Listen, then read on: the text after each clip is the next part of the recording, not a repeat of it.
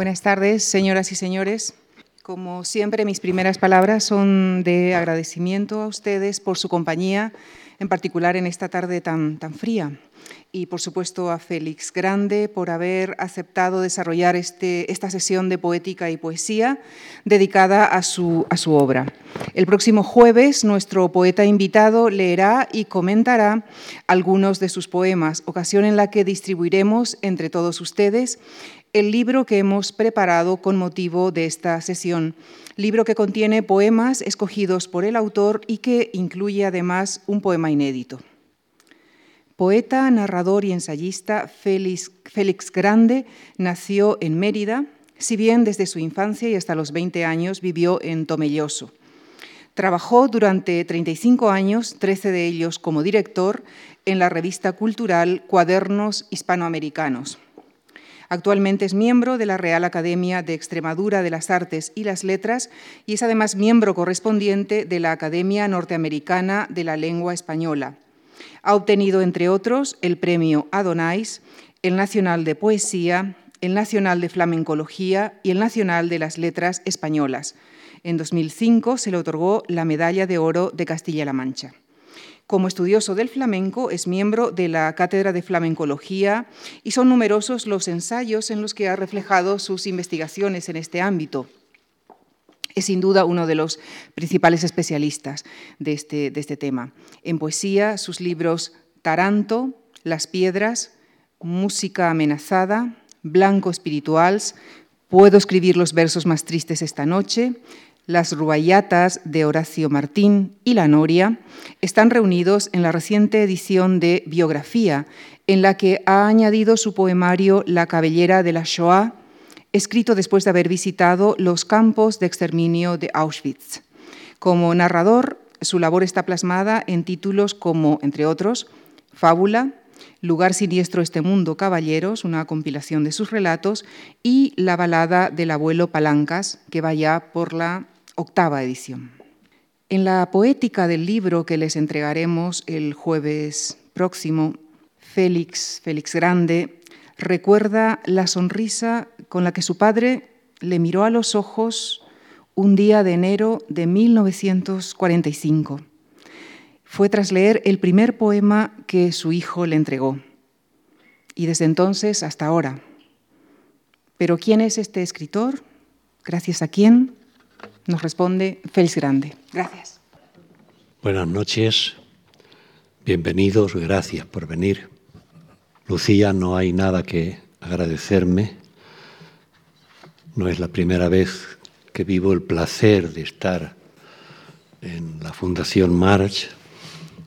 No es la primera vez que me presentan con esta generosidad y con esta abnegación y, creo que en el fondo la gente vive para que le ocurran cosas así.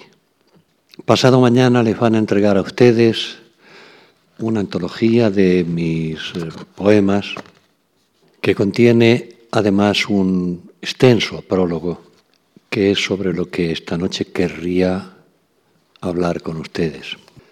Querría hablar en serio Llega un momento en que uno sabe que no escribe poemas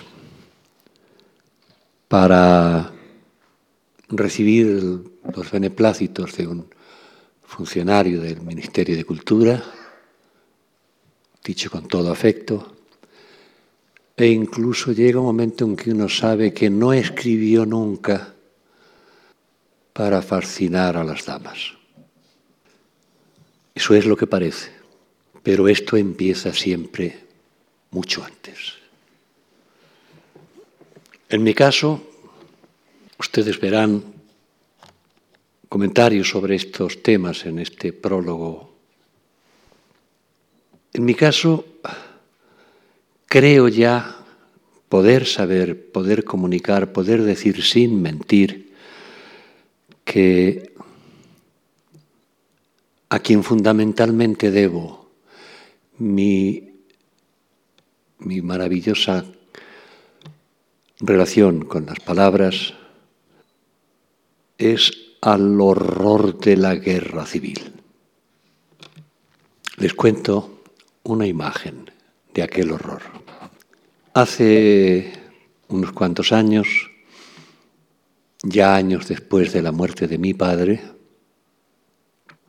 mi madre me, me habló un domingo por la tarde de cosas que no me había contado nunca, ni directa ni indirectamente. Me contó, entre otras cosas, algo que ya sabía y es que cuando venían los bombardeos a Mérida, cuando se avisaba de que venían los bombardeos, la mayor parte de habitantes, los habitantes de Mérida que tenían la oportunidad de llegar a, a tiempo, se refugiaban en varios sitios fundamentales, entre ellos el circo romano.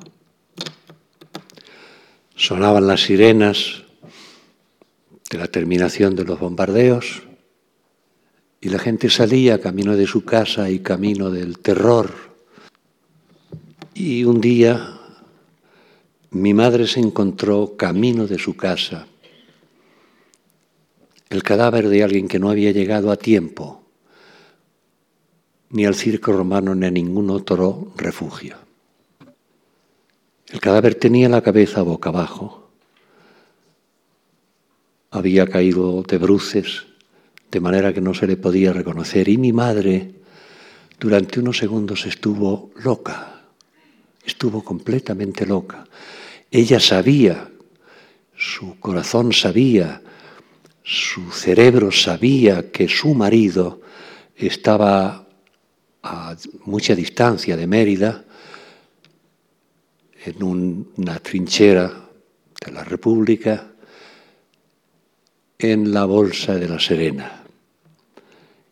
Ella no ignoraba esto y sin embargo se inclinó a darle la vuelta al cadáver de una calle de Mérida porque tuvo el terror de que fuera su marido.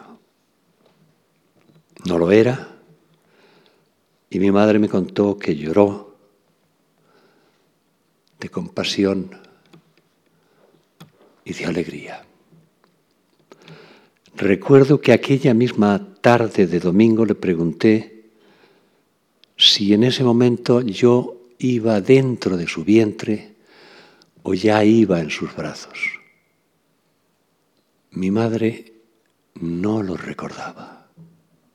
De hecho, han pasado los años, el recuerdo se ha ido solidificando, convirtiéndose en piedra, en mármol, y ahora, ya años después de la muerte de mi madre, ya no tengo a quien preguntarle y me interrogo si en aquel momento, en aquella escena absolutamente primordial, en aquella escena que era la semilla del espanto que yo heredé, si en aquel momento yo iba en los brazos de mi madre, o en su vientre.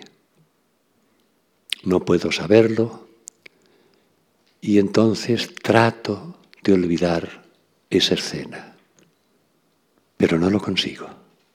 Entonces trato de recordarla, pero tampoco lo consigo. Cuando a alguien le preguntan, ¿tú por qué empezaste a escribir? Las respuestas suelen, suelen ser muchas y casi todas equivocadas o semi-equivocadas. En mi caso ya por fin lo sé. Empecé a escribir porque mi madre adquirió en la guerra civil un terror del que no pudo desprenderse jamás, ni siquiera cuando estaba muriéndose casi con 90 años. Tenía los ojos despavoridos dio varias pruebas de su terror a lo largo de su vida. No contó contra ese terror más que con el amor de mi padre y con la sucesión, el sucesivo nacimiento de ocho hijos, de los cuales enterró tres. Ustedes saben que en aquella época las mujeres parían muchos hijos y enterraban varios. En uno de aquellos enterramientos mi madre debió sentir un terror particularmente penetrante y amenazó con suicidarse.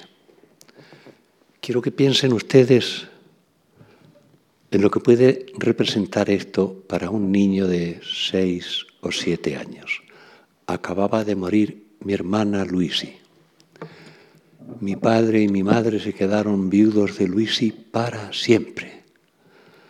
Buscaron a Luisi en la ruleta de la conservación y nacieron mis admirables hermanos que están aquí esta noche. Luisi no nació nunca y mi madre nunca se pudo ni consolar ni vengar de aquella muerte. Y un día, era domingo por la mañana, amenazó con tirarse al pozo. Ya había jugado dos o tres veces con una maroma y la rama de un árbol del patio, pero aquel era un domingo, el pozo era fácil, el brocal era muy fácil de saltar y corrió hacia el pozo, con lo que tanto mi abuelo como mi padre como yo supimos que era la intención de acabar con su espanto.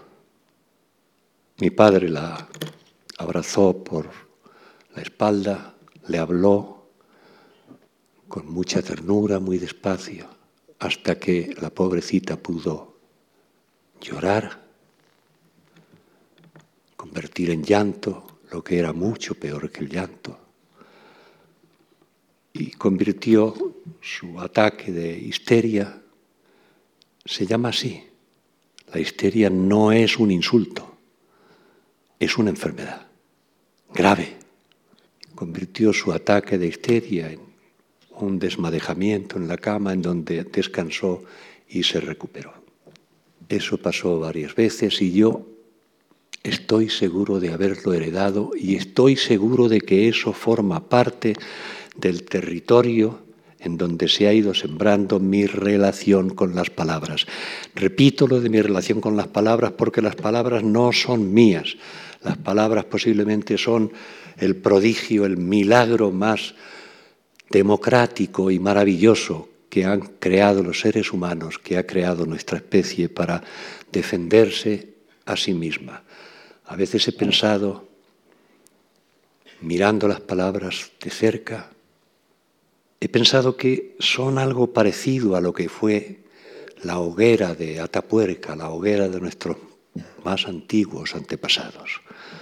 Ya saben ustedes que se inventó el fuego, los paleoantropólogos nos dan explicaciones todas acertadas, todas incompletas, sobre la invención del fuego, pero lo que sí parece cierto es que se inventó el fuego para, para no tener miedo, para espantar al miedo, al miedo de la noche, al miedo de los animales, inconcebibles, enormes, al miedo de las tribus enemigas que no venían a dialogar ni a pactar, sino a matar y morir. Y en ocasiones he pensado que las palabras tienen tanto que ver con aquella hoguera, son infinitamente anteriores incluso a la guerra civil. Y son anteriores a nuestros clásicos en los que hemos aprendido casi todo. A veces he pensado que, escribimos libros porque tenemos miedo y los publicamos porque tenemos frío. Creo que si ustedes miran bien la hoguera originaria con un poco de caridad y con inteligencia verán cómo dos de aquellas manos son mis manos. también tuve miedo durante toda mi vida y tuve frío durante toda mi vida. Nada mejor que las palabras, que el fuego originario, que el fuego democrático, que el fuego absoluto para todos. Nadie nos ha podido quitar las palabras. Las palabras no tienen dueños Los dueños de las palabras somos toda la especie. Nadie me, ha podido quitar la idea de que los clásicos que nos aprenden a escribir, a vivir, a pensar, a sentir, a consolarnos, a consolar, a perdonar, que es lo más difícil de este mundo, quien nos ha enseñado no son solamente nuestros clásicos, nuestros maestros, a los que sin embargo debemos para siempre una deuda que no les podremos pagar. Pero debajo de nuestros clásicos, más atrás de ellos, están las palabras. Y son los clásicos más abrazados a las palabras los que más nos sirven, no ya para ser poetas, sino para dejar de estar aterrados. Es por eso por lo que a lo largo de mi vida me he ido encontrando y asumiendo con fervor el magisterio de algunos de esos poetas que antes que magos y que sabios han sabido lo que es el espanto. Uno de los primeros fue Miguel Hernández. Un domingo por la mañana llegó Eladio Cabañero, entonces cinco o seis años mayor que yo, que era una edad, una diferencia de edad importante, y venía descompuesto. Se había pasado toda la noche del sábado leyendo y releyendo las páginas de Miguel Hernández. Me acuerdo de los versos que se nos quedaron aquella mañana en la lengua versos de un soneto que empezaba diciendo un brío por la pena, casi bruno, porque la pena tizna cuando estalla. Donde yo no me hallo, no se halla hombre más apenado que ninguno. Ese verso, ese soneto termina de una manera absolutamente admirable. Yo sé, no desconozco, que hay lectores, buenos lectores incluso de poesía, que no han atinado a leer en la tonalidad de Miguel Hernández. Por de pronto dense cuenta de lo que dice al principio, un brío por la pena casi bruno, porque la pena tizna cuando estalla. Es peor que una sartén, hierve más que una sartén. Y ese soneto termina con un endecasílabo, once pequeñeces llamadas sílabas, que resumen la especie, la vida de la especie humana. Después de escribir 13 en decasílabos, escribe el número 14 que dice, tanto penar para morirse uno. No, eso no se puede mejorar. Eso no lo mejoran ni los poetas clásicos, ni los poetas flamencos. No mejora nadie. Es también lógico por todo esto que os estoy contando, os dije que quería hablar en serio, sigo queriendo hablar en serio, eh, porque entre otras cosas es mi deber, es mi obligación. No solo no escribí unos versos para congratular al funcionario de cultura de turno, ni siquiera para seducir damas. Para lo que no es uno poeta es para mentir, de ninguna manera ha habido demasiados siglos de verdades en el lenguaje como para que nos atrevamos a mentir. Otro de los poetas que descubrí un día maravilloso fue César Vallejo.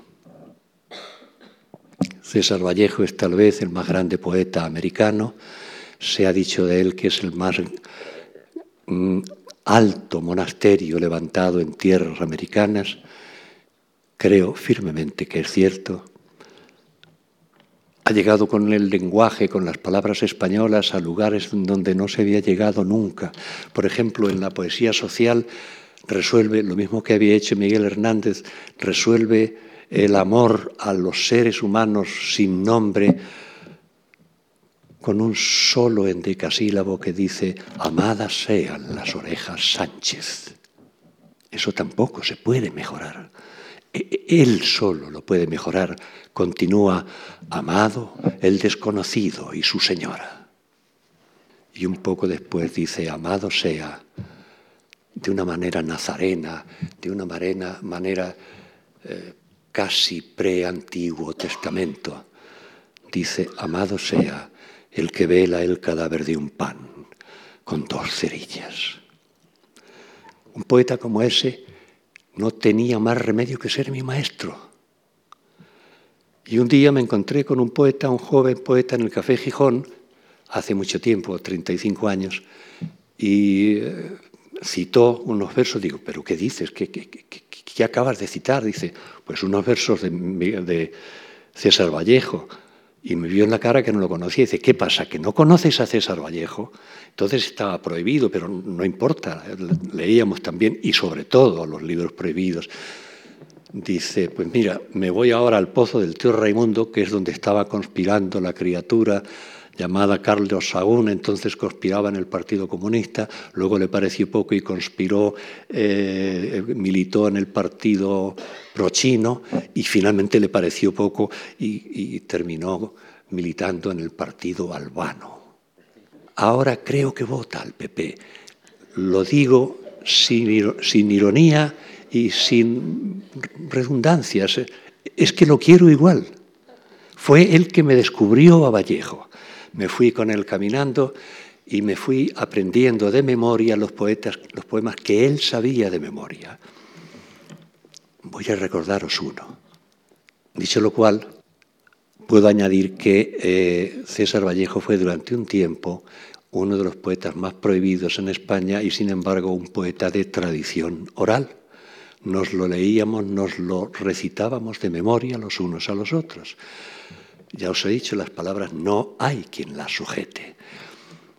Y en un poema, en un primer eh, libro, escrito muy joven, César Vallejo decía, se acabó el extraño con quien tarde la noche regresabas parla y parla.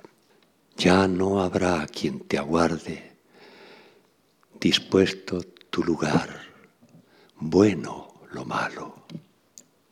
Se acabó la calurosa tarde, tu gran bahía y tu clamor, la charla con tu madre apagada que nos brindaba un té lleno de tarde.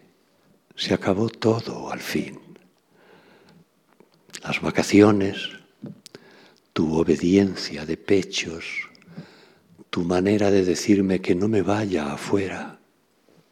Y se acabó el diminutivo para mi mayoría en el dolor sin fin y nuestro haber nacido así, sin causa.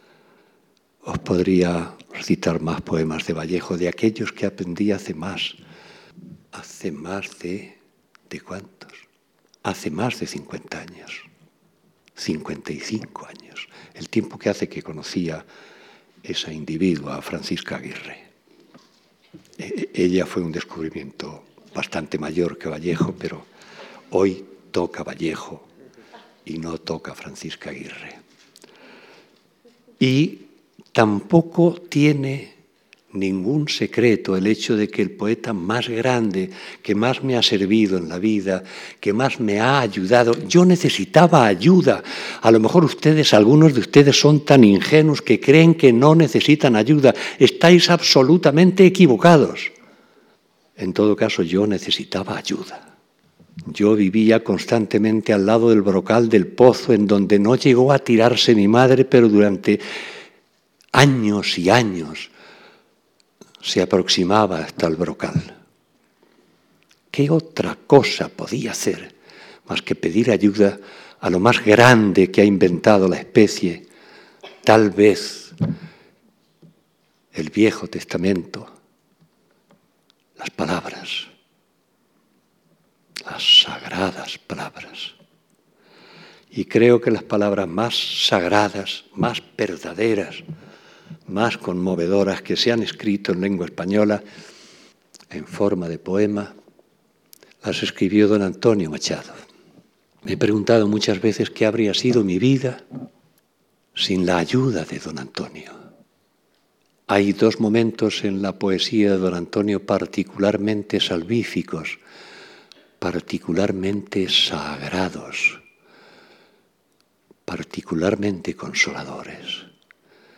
Todos vosotros sabéis que hay algún instante en vuestra noche en la que todo lo malo crece, todo lo, toda la tiniebla se espesa, todo lo espantoso parece no cesar nunca, y entonces vemos con claridad absoluta algo que nos puede destruir. Y entonces llega don Antonio, que creo que algo tenía de santo, y nos dice, nos dice como un abuelo, le dice a su nieto, en mi soledad he visto cosas muy claras que no son verdad. Hay algún momento en la noche en que necesitamos que alguien nos diga eso, porque si no podemos destruirnos, podemos dejarnos destruir. Y viene don Antonio y nos dice esas cosas, y nos ayuda, y nos salva la vida. Ya veis, la poesía sirve para algo más que embaucar damas. Sirve para salvarse la vida.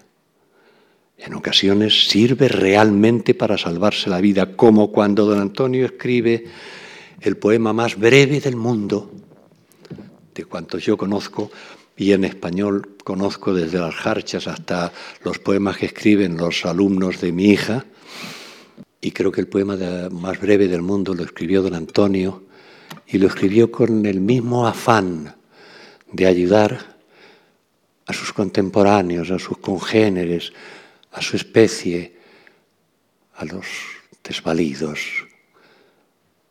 a los que no tienen solución, pero merecen tenerla. Todos sabéis que hay algún momento en el que ya no podemos más, en el que creemos que ya no podemos más. Afortunadamente esa creencia, como que casi todas las creencias, es una falsedad. Afortunadamente esa certidumbre de que ya no podemos más, como casi todas las certidumbres, no son más que una forma del fanatismo. Casi siempre podemos más. Pero el que nos lo dijo fue don Antonio. Y en una de esas noches terribles en las que ya no sabemos valernos, llegó don Antonio, tan abuelo como siempre, y nos dijo, hoy es siempre todavía. Son cinco palabras no conozco ningún poema de cinco palabras de extensión.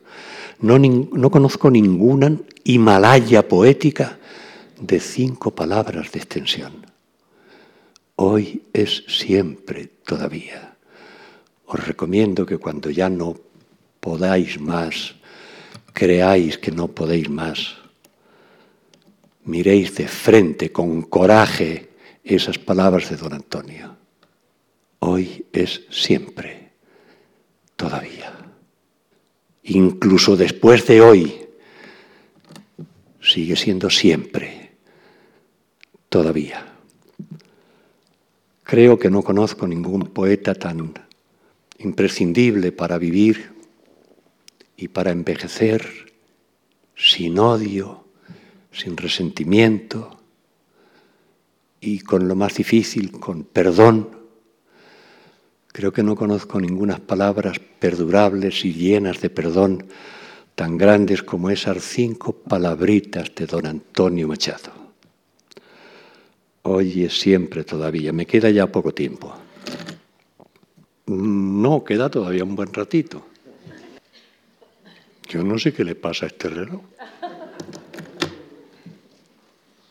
¿A qué otro poeta podría agradecerle ahora en público su existencia, su existencia eterna, su sensualidad verbal, su comercio con las palabras, su cordón umbilical con el origen de la especie, su conocimiento de la invención más grande de nuestra especie, que son las palabras, el lenguaje. Mejor pecar de menos que de más. Quiero cerrar este ciclo, este círculo. Les he venido a cantar de una manera descalabrada y verdadera que la poesía es un acontecimiento tan importante que puede salvarnos la vida. Que si tenemos la suerte de dar con los con tres o cuatro de los grandes maestros, ya tenemos bastante para vivir una vida entera llena de plenitud. Y para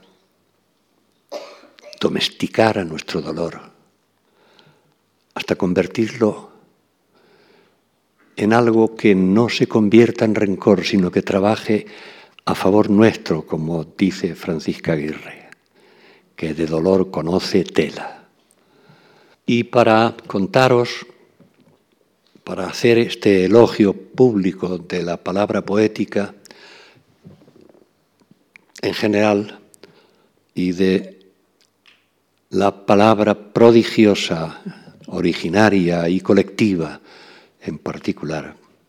Me he servido de una imagen, de dos imágenes aterradoras.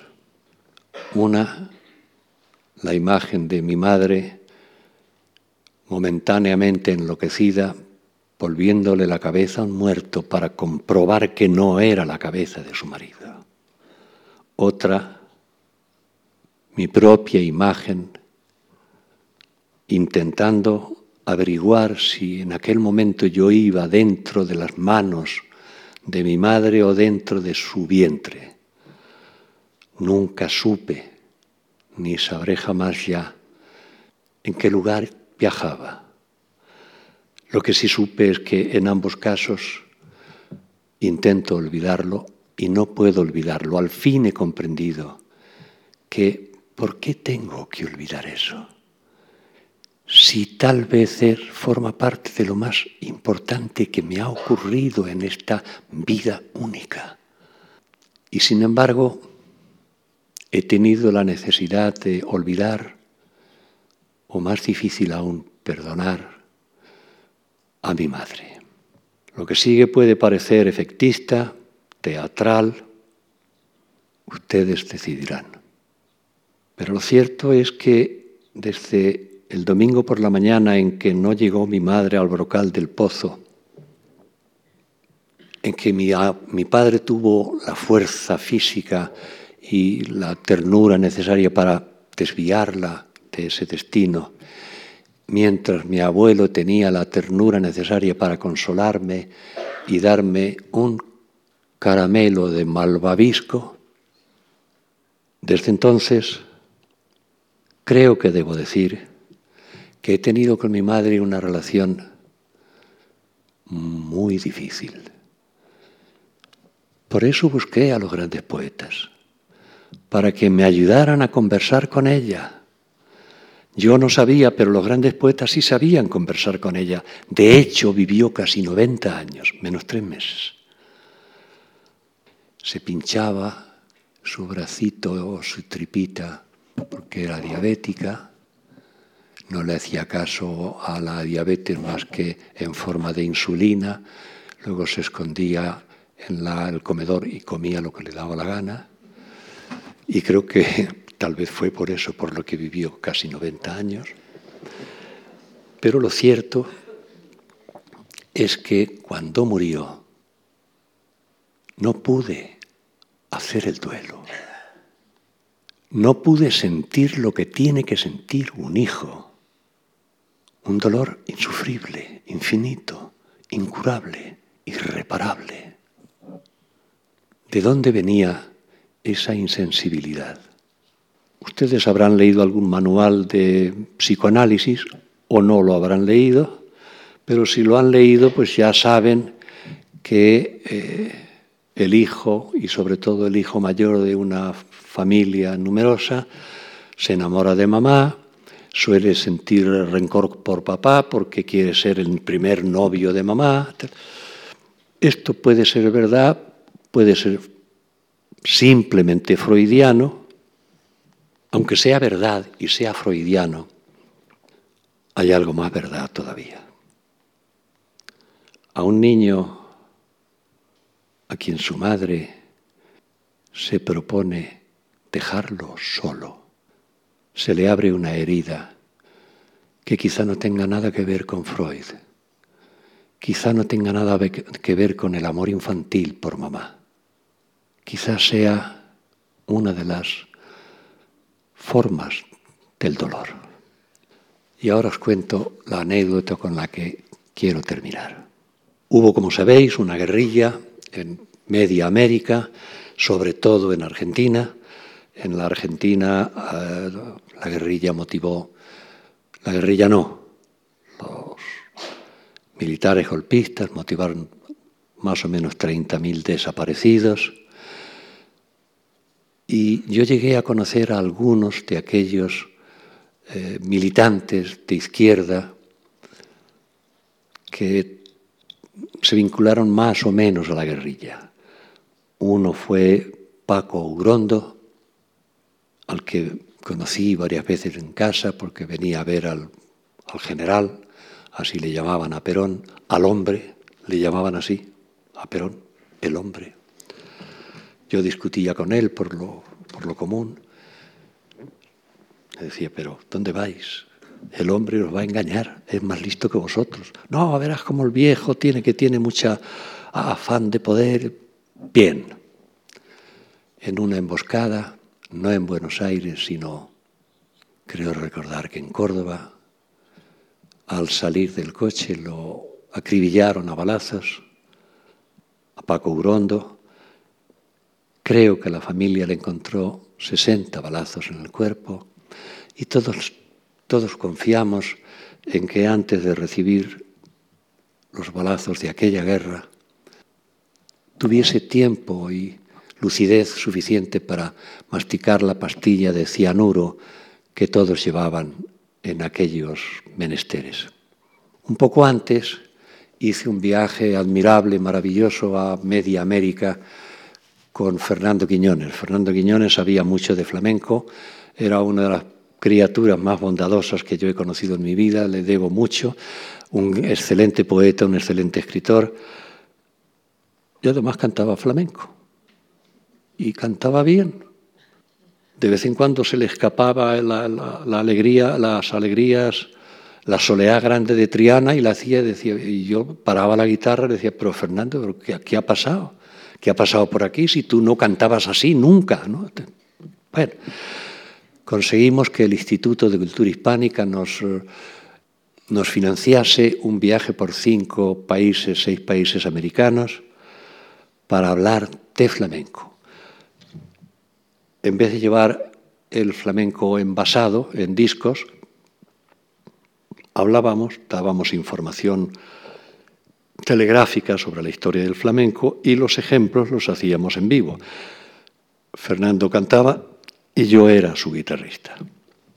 En aquel, viaje, uno de los lugares a donde fuimos fue Argentina. En el aeropuerto de Buenos Aires nos estaba esperando algunos amigos, Abelardo Castillo y Liliana Hecker y Silvia Iparraguirre, nos estaba esperando Rodolfo Grondo eh, Rodolfo Grondo, Paco Grondo, y entre los dos tenían dos coches y entonces en uno de los coches entré yo para ir hasta el hotel y en el otro coche entraron Fernando Quiñones y, y Nadia, su mujer, para ir hasta el hotel. Unas horas antes no nos habían dejado no nos habían dejado entrar, vamos, salir del avión que había aterrizado en el aeropuerto de Pudahuel, en Chile. Acababa de ocurrir el golpe en, en la ciudad de Lima. No nos quisieron dar el salvoconducto para entrar. Nos dijeron que era peligroso, que había montañas de listas en el aeropuerto y que habían empezado las desapariciones y que de ninguna manera iban a colaborar en, darnos un papel que podía comprometernos, de manera que no pudimos eh, parar en Chile y actuar en Chile, que era lo que teníamos proyectado, y continuamos hasta Buenos Aires. En Buenos Aires subí eh, en, en Pudahuel, Chile, no nos dejaron más que bajar la mitad de la escalera del avión. Solo bajaron del avión libremente los que se quedaban a, vivir en Chile o los que iban directamente a Chile, pero no los que estábamos en tránsito. Y sin embargo, Fernando Quiñones, que estaba maravillosamente loco, consiguió bajar por la escalera y empezar a caminar unos pasitos por la vía del, del avión. Se llama, no me acuerdo, el lugar donde se para el avión y llegó hasta la tierra chilena. Y cuando llegó a la tierra chilena, empezó a coger cachitos de tierra, puñaditos de tierra, y un soldado de los que les habían encargado vigilar los aviones y, los pasajeros, iban todos los soldados con un walkie-talkie en la izquierda y un mosquetón, un, fusil en la derecha, le pegó cuatro gritos, eh, ¿dónde va usted? ¿Dónde va usted? Y yo me dio miedo, bajé por la escalera y me dirigí al guardia, porque tenía el guardia tenía, a mí me pareció que tenía intención de disparar si no le obedecía, nada más estaba ahí para eso, para que nadie saliera de su sitio y nadie bajara del avión más que hasta, hasta coger un poco de aire limpio.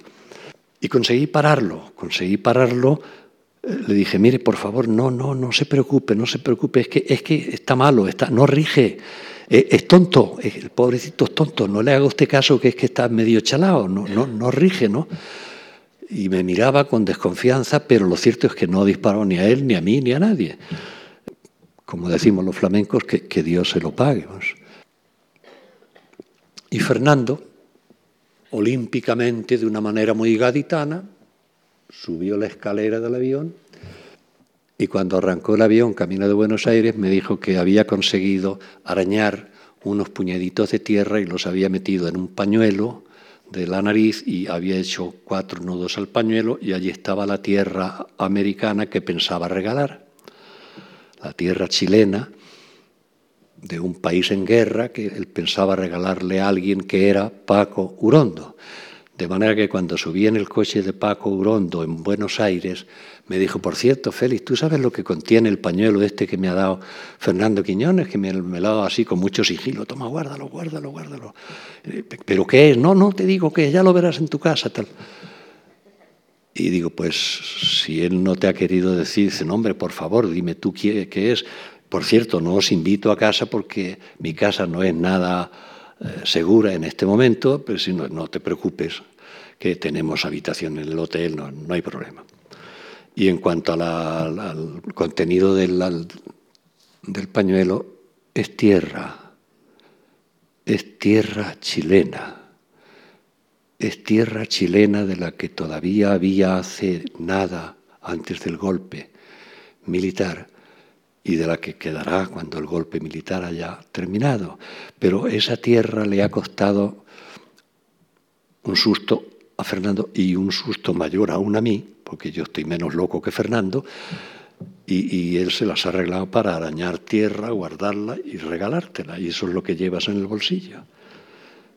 Pasó el tiempo, vino como siempre la muerte, agarró a Fernando por, por la garganta, y lo, y lo exterminó. Que por cierto, tengo todavía los tres minutos necesarios para contaros el final. Por cierto, cuando estaba muy enfermito, un día me acuerdo que en, la, en el Instituto Cervantes en Roma, estábamos Paquita y yo, y de pronto llegó una mañana, venía de no recuerdo qué lugar, eh, Caballero Bonal me llamó aparte y me dijo, eh, Félix, Fernando ahora ya sí está mal, ahora ya sí hay que despedirse de él porque ahora está mal.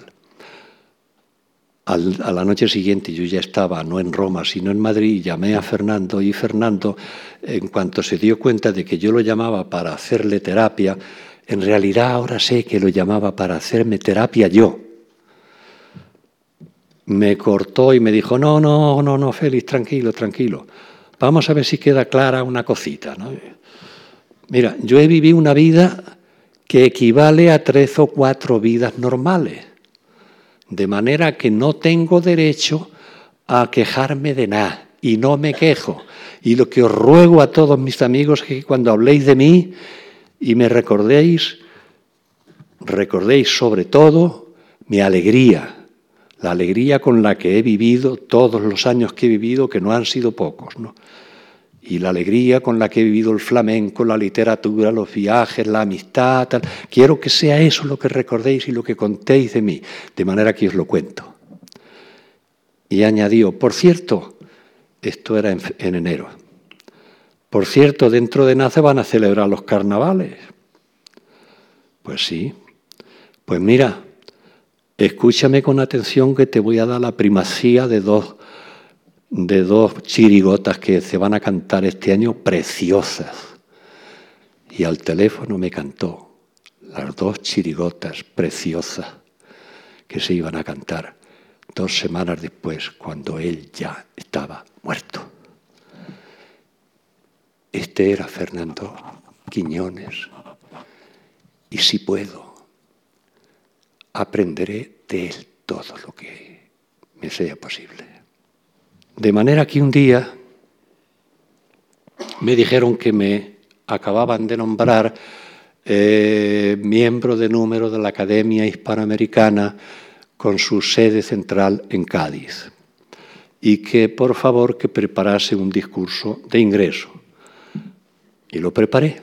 Pensé que tenía que hablar sobre todo de América, así se llamaba la academia, y sobre todo de Fernando, que era, es es la tiniebla de Cádiz, el fantasma que primero amanece en Cádiz. Y una de las personas más queridas, no en Cádiz, en todo el mundo, en todo Gadir. Pensé que lo que tenía que escribir le venía bien un poco de tierra para llevarla en un tachito de cristal y regalársela a su mujer, a Nadia o a la academia, para que la pusieran donde les pareciera bien, pero para que recordasen que alguna vez Fernando se había jugado la vida por hacerle un regalo de tierra a un amigo. Y una mañana le pedí a mi hermano Julio que me llevase, yo no sé conducir, que me llevase a Tomelloso fuimos a la tumba donde están enterrados mi padre, mi madre y mis hermanos. Y con un tachito y una cuchara llené el tachito de tierra de la tumba de mis padres. Era tierra que yo pensaba entregar a la Academia Hispanoamericana para que recordasen a Paco Grondo que había muerto, para que no olvidasen a Fernando Quiñones, que también había muerto. Pero conforme estaba reuniendo la tierra me di cuenta de que estaba por primera vez pidiéndole perdón a mi madre. De manera que vean ustedes como una historia que comienza en una guerra pavorosa como todas las guerras y continúa en un tachito de tierra lastimada por una guerra como todas las guerras. Es una historia que termina bien. Me pasé toda la vida cargado de culpa. La culpa, a poco que se ojee un Viejo y el Nuevo Testamento, la culpa sabemos que pertenece al patrimonio de la especie humana, no es de lo peor que tenemos y en ocasiones hace mucho daño. Me he preguntado muchas veces, ¿por qué tanta culpa? ¿A quién le debo esta culpa? ¿Quién me ayuda a alimentar esta culpa? ¿Qué clase de culpa es esta que me ha llevado paraíso de las palabras. ¿Qué clase de culpa filosófica es esta que lo sabe todo?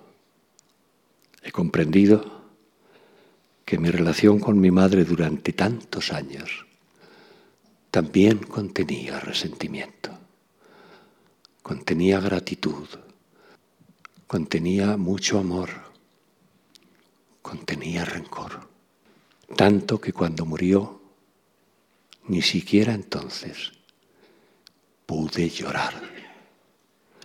Sin embargo, es la vida, puesto que hoy es siempre, todavía, es la vida la que se encarga de ayudarnos a hacer lo que debemos hacer. Y un día, sin venir a cuento, buscando un tachito de tierra, de tierra querida, de tierra amada, claro, por eso fui a Tomelloso, a la tumba de mis familiares, y con una cucharita, quien iba cayendo en forma de tierra eterna, sagrada dentro del tarrito no era la tierra, ni Paco Urondo, ni Argentina, ni Cádiz, ni Fernando Quiñones. Era todo eso, sí, pero sobre todo, en aquel tarrito estaba en forma de beso definitivo y de lágrima definitiva, cayendo al territo, la tierra de mi madre. Gracias.